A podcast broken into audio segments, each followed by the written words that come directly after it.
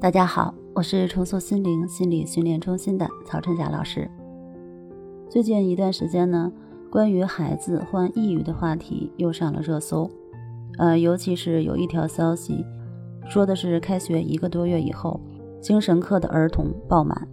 这也从侧面反映了现在孩子所承受的压力确实非常大。那我也会在网上呢看到一些家长发的帖子，呃，说孩子抑郁了，休学在家。一直吃药呢，也不见好，每天就是把自己关在房间里，几乎不出门，除了吃饭、睡觉、玩手机，啥也不干。家长很着急，想让孩子尽快走出来，回到学校，但是又没有具体的方法？那评论区的网友呢，也纷纷给家长们出主意，有说带孩子跑步的，还有的说直接让孩子出去打工的。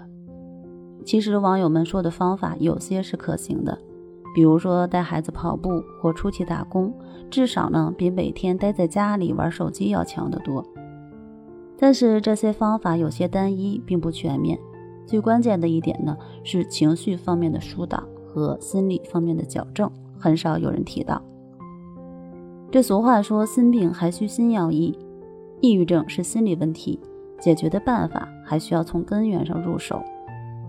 如果只是带着孩子运动或出去散心，那当回到家里接触的环境不变、压力源不变、抗压能力不变的情况下，还是会被打回原形。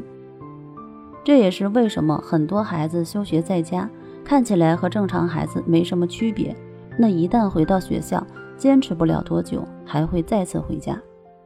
家长想帮孩子走出抑郁症，我这里有以下几条建议。第一呢，就是让孩子尽可能的保持规律的作息。很多家长都说孩子黑白颠倒，白天睡，晚上玩手机，又不敢多说，怕说多了孩子情绪更不稳定。那这种情况呢，需要家长耐心的沟通，全心陪伴。如果是你的亲子关系已经出现了问题，我建议先修复亲子关系，因为只有关系好了，你说的话孩子才会听。关系差的情况下，你说的再对，孩子他听不进去，甚至说会和你唱反调。第二呢，就是让孩子有适当的运动或做简单的家务。简单的家务可以提高生活的主动性，避免长时间躺在床上，视力和其他身体机能下降。这一点其实非常重要。孩子休学在家，他上不了学，并不意味着我们家长要包办所有的事情。有家长说，孩子吃饭都不出房间，做好饭得送到房间里还行。如果任由孩子这样下去，那即使休学一年两年，也很难恢复正常。我们要尽量避免孩子饭来张口、衣来伸手，尽量让他动起来。他只是心病了，并不是身体残废了。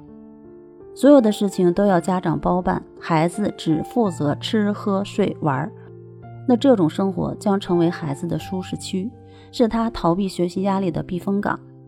因为一旦好了，就意味着他要过上一种比现在辛苦很多的生活，趋利避害的本能会让他保持不变。那第三点呢，也是最重要的一点，就是融入生活中的康复训练。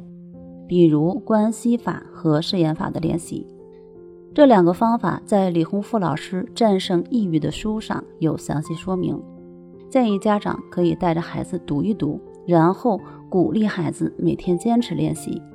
方法都不难，难的是每天坚持不中断。